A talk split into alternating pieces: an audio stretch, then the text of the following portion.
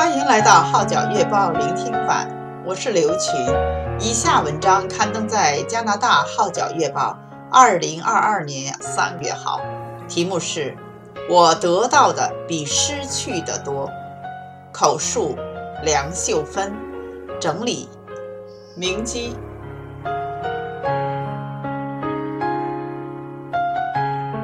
两年多前，在艾明顿朋友的公寓内，贼人用铁锤重击我的头部，并以利刀割得我遍体鳞伤，导致我身体失去很多功能。与此同时，又遭到丈夫的抛弃。纵然这样，我仍要说，得到的比失去的多。因祸得福的我，不但成为家国永久居民。且得到政府的福利资助，并入住奇英大厦，让我生活安定。更重要的是，我认识了主耶稣，十字架的救恩令我从死里复活，成为新造的人，并在基督里成长。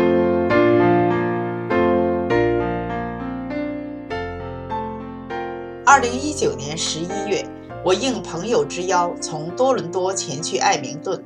帮忙看守他的住所。十二月七日下午两点半左右，我独自一人在公寓单位之际，不知怎么的，竟被贼人闯了进来。那人二话不说，拿起铁锤就向着我的头部狠狠一击，我即时头破血流，继而昏倒在地，不省人事。到我醒来的时候，已经是下午五点多。伤势甚重的我，当时不能说话，手脚动弹不得，根本没法求救，只有一直躺在地上。期间，我的朋友多次来电，却无人接听，心觉不妙，于是不断联络我在多伦多的朋友。经过一番转折，终于在晚上十点半，警察接报来到我身处的单位，见状后及时把我送往艾明顿大学医院。The University of Alberta Hospital 急救。当时医生说，要是再迟十分钟，我就会失救而死。事后得知，原来我不止头部受创，丧心病狂的贼人竟用利刀把已经晕倒的我割得遍体鳞伤，包括前额、手根和指甲。奇怪的是，贼人并没有取去什么财物，至今我仍不明白。到底他入屋伤人所为何事？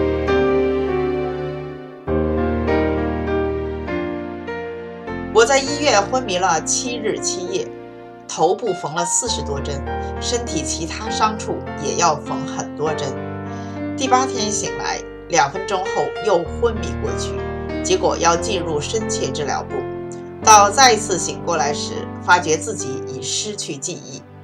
但感恩的是，虽然伤痕累累，一直以来却没有感到任何痛楚，这是天赋奇妙的保守。我足足花上两年时间在医院接受治疗，直至去年十一月二十九日康复出院。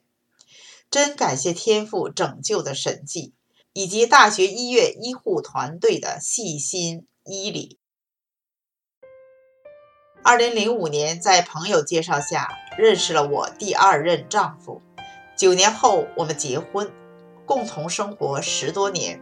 当我在医院留院期间，身在多伦多的丈夫曾来大学医院探望过我三次，但是每次都提出离婚。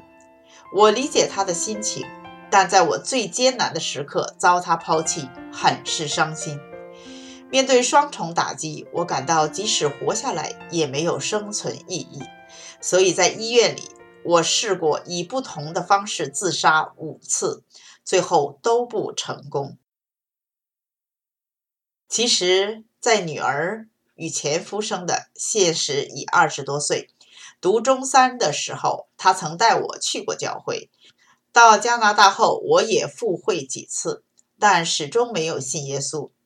感谢神，在接受治疗期间，我再次得闻福音，最终接受耶稣做救主，并于2020年在医院接受洗礼。当时教会一般弟兄姊妹都前来见证我的重生。更感恩的是，女儿获悉我身受重伤后，便申请签证来加拿大陪伴我，为我带来安慰。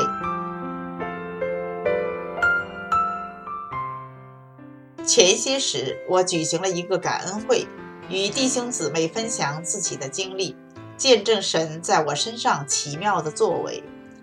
受伤后，我失去语言能力，在重新学习讲话之初，结结巴巴的。第一天只能说 “Thank you”，多谢。第二天可以说出“多伦多”三个字。现在说话比以前清楚得多，连以为我会永久失去语言能力的主诊医生也说这是个奇迹。初期连下床也不成，加上脑部受重创，导致右边手脚的神经被压着，不能正常活动，曾要靠轮椅助行。然而，今天的我已不需要坐轮椅，在家连拐杖也不用拿。感谢神赐给我力量，起居饮食都能照顾到自己。本以为在艾明顿只做短暂逗留，没想到会出严重事故。而当时我仍未有加拿大居民身份，故没有医疗保险，曾担心无能力支付昂贵的住院费。但感谢联邦政府的医疗保险为我支付了所有费用，我只能说这是神迹。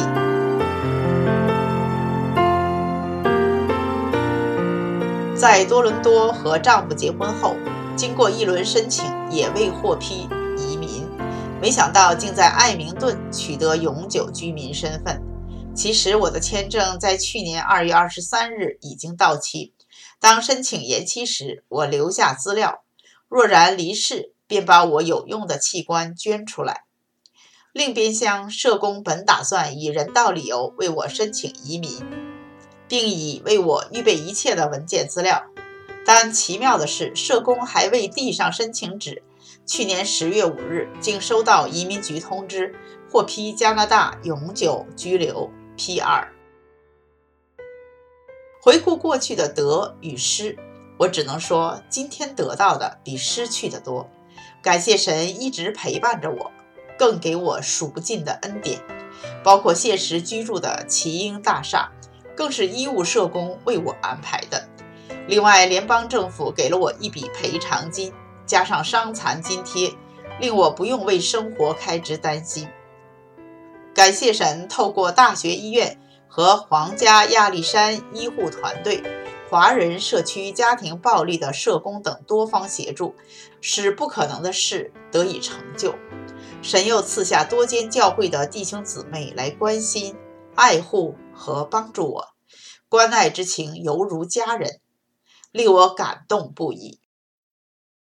我现在流的是感恩的泪，感谢主耶稣永远与我同在，一切荣耀归天父爸爸。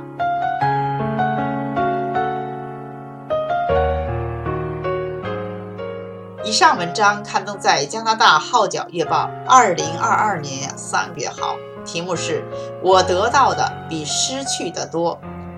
口述梁秀芬，整理明基。我是刘群，谢谢你对《号角月报》聆听版的支持。